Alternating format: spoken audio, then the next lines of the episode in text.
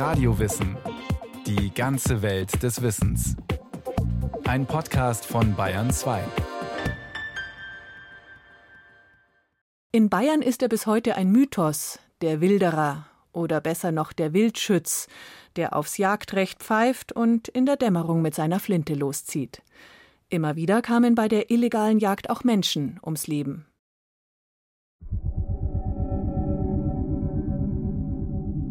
Im Chiemgau kommt es immer wieder zu Wildereivorfällen.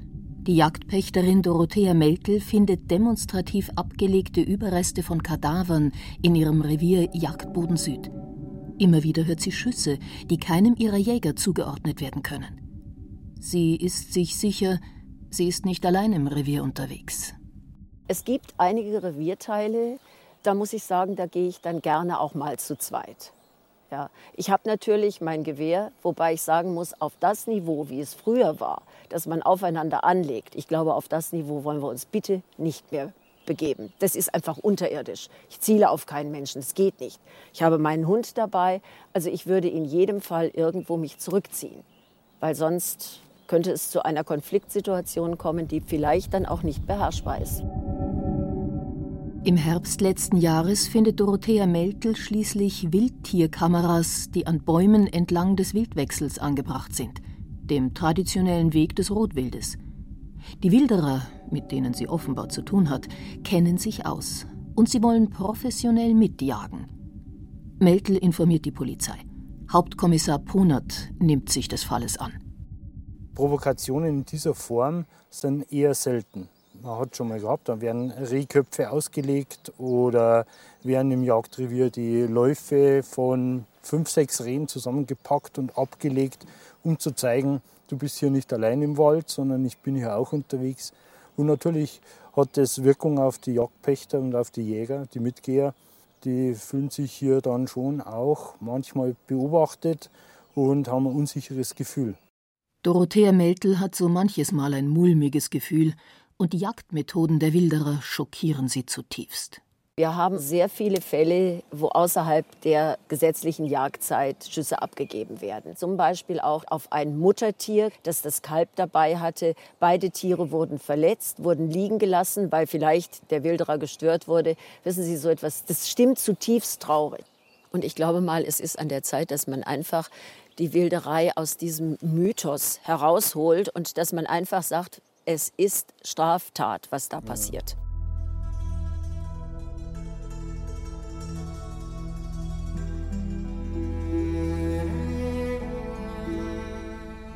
Mythos Wilderer? Ja, in Bayern werden manche Wilderer bis heute wie Volkshelden verehrt. Die nennt man dann allerdings nicht Wilderer, sondern Wildschützen. Wer das verstehen will, muss in die Geschichte der Jagd zurückblicken. Bis ins frühe Mittelalter hat jeder freie Mann das Recht zu jagen. So kann er seine Felder und das Vieh schützen und seine Familie mit Fleisch versorgen. Im Laufe des Spätmittelalters jedoch entwickelt sich die Jagd immer mehr zum Privileg des Adels, zum Herrenrecht. Bis dahin freie Wälder werden nun zu Forsten, also auch zu Jagdgebieten des Landesherrn erklärt. 1508 verlieren die Bauern das Jagdrecht endgültig. Die einst bäuerlichen Jäger werden nun Wildschützen genannt und als Verbrecher diffamiert. Damit entsteht ein Konflikt, der zum Dauerbrenner wird und sich durch alle bäuerlichen Rebellionen bis ins 19. Jahrhundert zieht. Bereits im Bauernaufstand von 1525 stellen die Rebellen ihre bekannten zwölf Forderungen auf. Schon unter den ersten vier Punkten kommen sie auf das Jagdrecht zu sprechen. Sie beschweren sich dass kein armer Mann das Recht gehabt hat, Wild, Vögel oder Fische in fließendem Wasser zu fangen, was uns ganz schändlich und unbrüderlich dünkt, sondern eigennützig und dem Wort Gottes nicht gemäß. Auch hält die Obrigkeit das Wild an manchen Orten uns zum Hohn und zu großen Schaden. Während die unvernünftigen Tiere das unsere, das Gott zum Nutzen des Menschen hat wachsen lassen, zu unserem Schaden leichtfertig wegfressen, müssen wir leiden und dazu stillschweigen. Mit der blutigen Niederschlagung der Aufstände, die sich in ganz Süddeutschland ereignen, verlaufen die Forderungen der Bauern im Leeren. Schlimmer noch. Im Laufe des 16. Jahrhunderts fällt das unerlaubte Wildbrettpirschen unter die Malefizverbrechen, das heißt Schwerverbrechen. Wildschützen können nun nicht nur mit Gefängnis, sondern auch mit dem Tode bestraft werden. Bis ins Zeitalter des Barock werden die Hofjagden der Herrschenden immer aufwendiger. Bisher war die Jagd für den Adel vor allem eine Kriegsübung, nun wird sie immer mehr zum gesellschaftlichen Ereignis, zur Machtdemonstration des Adels, so der Historiker Dr. Norbert Schindler. Wenn ein Fürst sozusagen ein neues Land oder Territorium für sich beanspruchte, da war immer das Erste, dass er darauf eine Jagd abhielt, zusammen mit seinem Hofstaat und seinen Adligen. Also das war sozusagen der Besitzanspruch. Also dieses, der Besitzanspruch auf ein Terrain und, oder ein Territorium, das symbolisiert sich in der Jagd und natürlich auch im Jagdrecht.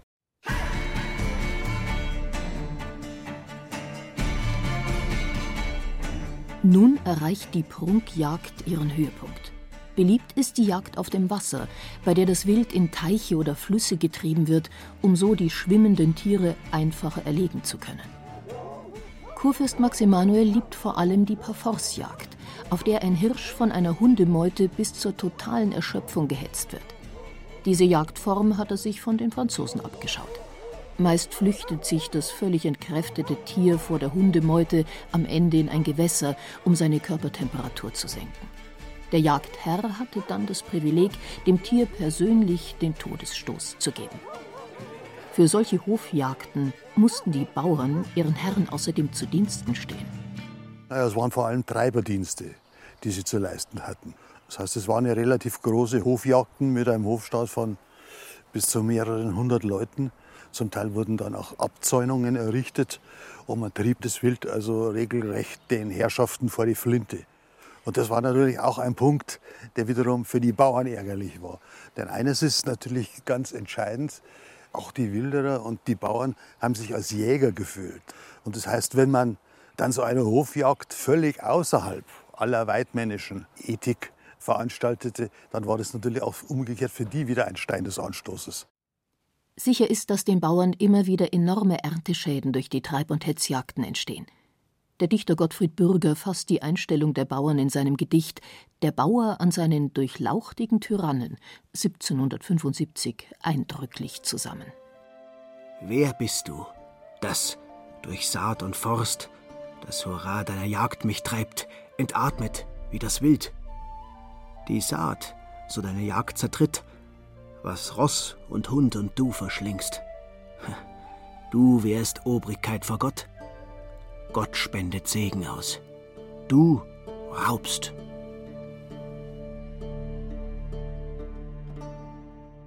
Wie sehr viele Bauern die Obrigkeit hassten, zeigen auch einige legendär gewordene Volkshelden. Zum Beispiel der vielleicht wichtigste deutsche Wildschütz Matthias Klostermeier, genannt der bayerische Hirsel. 1736 in Kissing geboren, verdingte sich seit dem zwölften Lebensjahr auf Schloss Mergenthau. Die Mergentauer Jesuiten sind es auch, die ihm schließlich eine Anstellung als Jagdgehilfe geben. Doch als sich der Hirsel einen groben Scherz über die Schießfertigkeiten eines Jesuitenpaters nicht verkneifen kann, verliert er seine Stelle.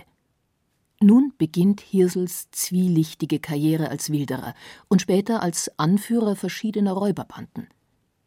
Nach einem neun Monate langen Zuchthausaufenthalt in München wird er noch radikaler.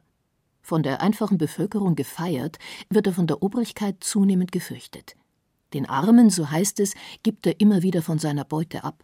Doch Jäger und Gendarmen müssen um ihr Leben fürchten. Das Volkslied Der Borisch Hirsel veranschaulicht, wie die einfachen Leute zu ihrem Hirsel standen. Ich bin der Fürst der Weider. Kein Jager ist mir gleich.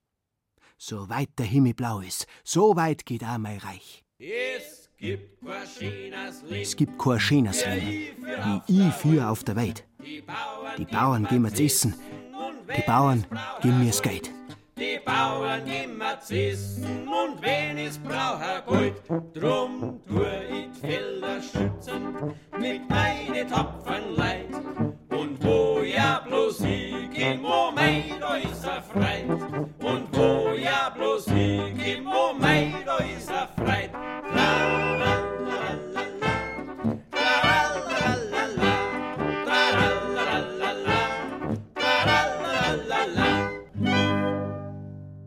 Es braucht schließlich eine kleine Armee, um den Hirsel und seine Bande 1771 zu stellen. Er wird verhaftet und in einem monatelangen Prozess in Dillingen an der Donau zum Tode verurteilt. Er ist damals 37 Jahre alt.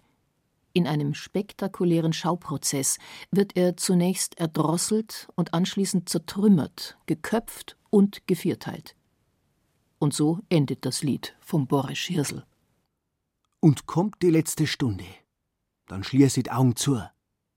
Da haben die Schergen und die Jäger zum ersten einer Ruhe. Da wird sie's wild vermehren und springen kreuzwohl auf. Und Bauern werden rufen, geh Hirsel, steh doch auf. Geh Hirsel, steh doch auf.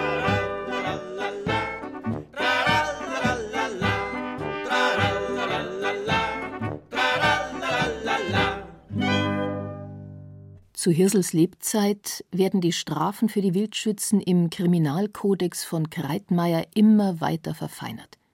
Sogar wer in Bayern auf eigenem Grund und Boden jagt, der wildert und wird mit vier bis zwölf Wochen Zwangsarbeit und bei wiederholter Wilderei mit Landesverweisung bestraft. Einem Wilderer jedoch, der auf fremdem Grund angetroffen wird, droht die Galeeren oder Todesstrafe, ebenso seinen Helfern, Mitwissern und Hehlern. Die Wilderei war ja im Grunde das einzige kriminelle in Anführungszeichen Verhalten in der Bevölkerung, wo es keine Einigung gab zwischen Justiz und Bevölkerung auf der anderen Seite. Also bei allen anderen Verbrechen äh, gab es sozusagen einen Grundkonsens, auf den man sich einigen konnte. Also beim Mord und Totschlag, Diebstahl und so weiter. Und das sieht man eben auch an dieser Kreitmeierschen Reform des Strafrechts, wo dieser Wilderei-Paragraph so ausführlich ist wie fast alle anderen zusammen. Im Wald und Gebirge herrschen teilweise kriegsähnliche Zustände, denn das Jagdpersonal hat die Pflicht, Wilderer zu stellen, tot oder lebendig. Dr. Norbert Schindler hat sich vor allem mit der Wilderei im Zeitalter der Französischen Revolution in den Salzburger Alpen beschäftigt. Dort verliert der Landesherr, Erzbischof Hieronymus von Colloredo, zeitweise komplett die Kontrolle über seine Untertanen. Einige Revolten hängen mit der bayerischen Rekrutierung von Soldaten zusammen, gegen die sich die Pinzgauer Bevölkerung zur Wehr setzt. Sobald die Rekruten abtransportiert werden, versuchen die anderen Burschen ihre Kameraden zu befreien. Und jene Burschen sind nach Schindlers Nachforschungen meist identisch mit den Wildschützen des Dorfes. Es gab einen Fall, wo sie sogar auf ein fremdes Territorium, nämlich in das Hochstift Berchtesgaden, eingedrungen sind also mit 200 Berittenen, und die aus dem Gefängnis geholt haben. Ne? Also so eine richtige Wildwestaktion. Und daraufhin hat natürlich das Hochstift Berchtesgaden sich in Salzburg beschwert. Die Salzburger Behörden haben dann gesagt, wir sind machtlos. Vielleicht nach dem Krieg irgendwann ja, äh, können wir das bestrafen, aber momentan sind wir nicht in der Lage, die Burschen im Zaum zu halten. Von solchen Zuständen ist in Krisenzeiten immer wieder die Rede, auch in den Jahren vor der Revolution von 1848. Allein im Kreis Oberbayern sterben in den letzten 20 Jahren vor der Revolution rund 300 Männer, Jäger wie Wilderer. Man kann also durchaus davon ausgehen, dass so gut wie jede Bauernfamilie in ihrem Bekanntenkreis zumindest ein Todesopfer zu beklagen hatte. Es gab den Spruch: Wer schneller schießt, darf länger leben. Wenn man unverhofft im Dickicht auf der Wildbahn einfach aufeinander traf, dann gab es keine Regelungsmechanismen. Dann stand man voreinander und dann wurde geprügelt und eben unter Umständen auch geschossen. Und die zweite Häufung von Gewalt ist die, wenn jemand geschnappt wird im Wald, dann wird er abgeführt, er gibt einen falschen Namen an, das ist praktisch die Regel, und versucht dann auf dem Weg nach unten zu fliehen. Und die Jäger laufen dann natürlich hinter ihm her und schießen dann unter Umständen auch.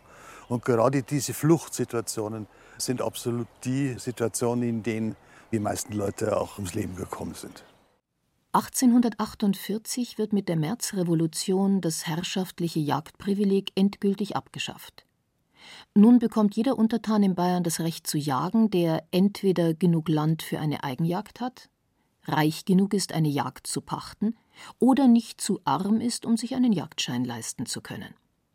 Von diesen Einschränkungen aber will die einfache Bevölkerung nichts hören. Sie zelebrieren geradezu die freie Jagd nach der Revolution und gehen unverhohlen in ganzen Gruppen auf die Pirsch.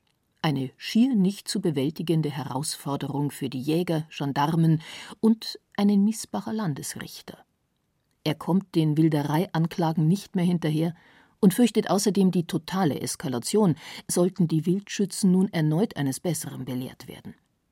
Die bayerische Regierung hingegen ist empört über so viel laissez-faire und versucht den Richter mit militärischer Präsenz zu drohen, sollte er die Situation nicht unter Kontrolle bringen. Der Richter versucht der Regierung den Standpunkt der Miesbacher Landbevölkerung zu vermitteln. Viele haben die Sache falsch verstanden und glaubten, jeder Mann dürfe jetzt wild schießen, wie er wolle. Die gänzliche Freigebung der Jagden für welche der hiesige Gebirgsländer lebt und stirbt und für die er alles auf das Spiel setzt, kann nirgends heißer gewünscht werden als im Gebirgslande, wo die Wohnungen vereinzelt stehen, mit Gebüsch und Waldung umgeben sind, das Wild, wie es gesagt wird, den Leuten sozusagen in den Stall läuft und die Natur selbst Veranlassung und Gelegenheit zum Wildern überall darbietet. Darum ist auch beinahe in jeder Wohnung ein Wildschütze zu treffen. Und der Hang zum Wildern ist in den reichsten Bauern und ihren Söhnen so tief verwurzelt, dass sie Leben und Ehre zur Befriedigung desselben opfern. Wochenlang korrespondiert der Miesbacher Landesrichter mit der Regierung von Oberbayern, mit den Gendarmen, den Gemeindevorstehern und den Forstämtern. Man kann davon ausgehen, dass er enorm zur friedlichen Konfliktbewältigung beigetragen hat, vielleicht sogar eine militärische Intervention verhindert haben könnte.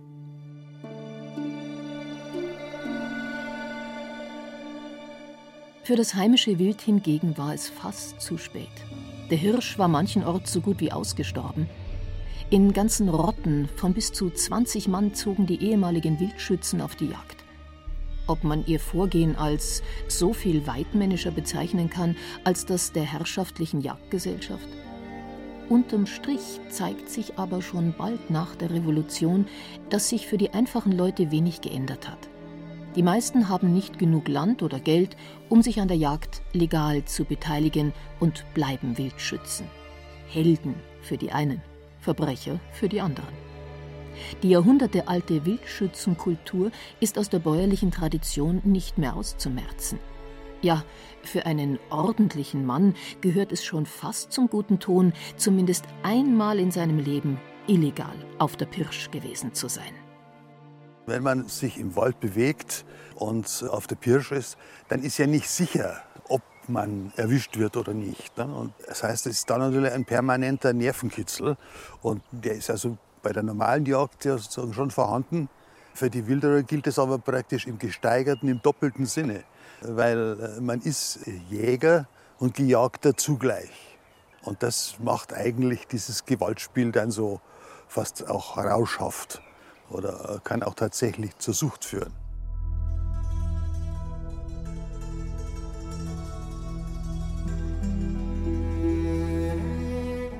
Nach 1848 festigt sich das Bild vom romantischen Wildschütz, dem eine beinahe mythische, unbändig männliche Jagdleidenschaft angeboren sei, die wie eine Sucht von ihm Besitz ergreife.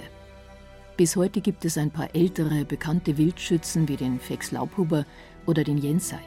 Sie behaupten, das Abenteuer, die Liebe zum Berg, das stundenlange Pirschen und das Töten der Tiere sei ein rauschhaftes Erlebnis, ein absolutes Glücksgefühl, ja für sie geradezu eine Sucht. Auch dem Jännerweingirgel wird eine unbändige Jagdleidenschaft nachgesagt und wohl auch eine große Leidenschaft für schöne Frauen. Diese beiden Leidenschaften werden ihm am Ende zum Verhängnis denn als er die hübsche Sennerin, das Agerl, schwängert, es aber dennoch nicht heiraten will, macht er sich den Jagdgehilfen Josef Pföderl zum Widersacher. Der wollte das Agerl nämlich unbedingt heiraten. 1877 kommt es zum Drama. Jännerwein wird von hinten erschossen.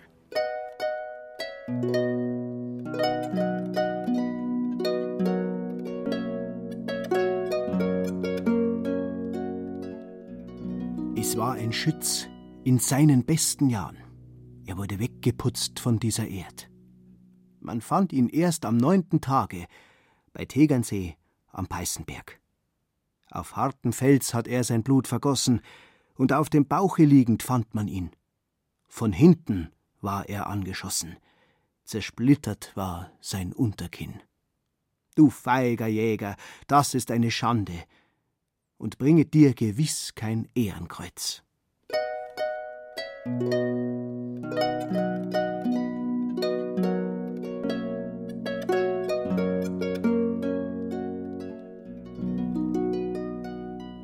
Auch dank des Jännerweinlieds erreichte Georg Jännerwein vielerorts in Bayern den Bekanntheitsgrad seiner Zeitgenossen Ludwig II. oder Sissi. Und auch er wurde zu einer Art bayerischer Pop-Ikone verklärt. Sein vermeintlicher Mörder, Josef Pföderl, bekam eine Haftstrafe von acht Monaten wegen schwerer Körperverletzung. Von der Dorfbevölkerung verstoßen, erlag er unverheiratet, circa zehn Jahre nach Jännerweins Tod, wahrscheinlich seiner Alkoholsucht. Zugegeben hatte seine Tat allerdings nie. Heute geht es um den Schliersee, Jännerweins letztem Lebensmittelpunkt, friedlich zu. Der zuständige Berufsjäger Engelbert Holzner hat keine Wildererfälle zu melden. Früher war der Wildschütz in der Bevölkerung wahrscheinlich schon der, heute man sagen, vielleicht der coole Hund. Ja, oder der, wo halt da was Besonderes war. Vielleicht, wo die, die Frauen mehr auf den aufgeschaut haben, weil er sich etwas traut hat, weil er schneidig war. Natürlich auch unter dem Hintergrund, dass er halt einfach auch hochwertige Nahrung in, in Form von Wildbrett beschafft hat. Ich glaube, heute kann sich jeder sein Essen selber kaufen. Die Gefahr bei dem Ganzen ist, was ich halt so sehe, ist, dass halt einfach da mit ungeeigneten Waffen geschossen wird, die halt unnötiges Tierleid äh, verursachen. Die Stücke werden dann nicht gefunden. Wir finden die dann vielleicht irgendwann einmal verloren irgendwo und haben halt einfach einen sehr langen und leidvollen Weg dann hinter sich.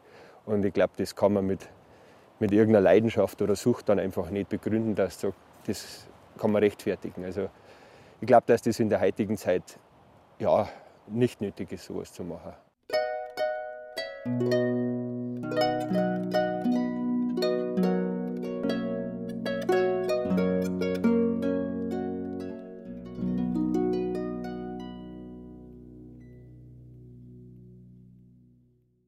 Das war Radio Wissen, ein Podcast von Bayern 2.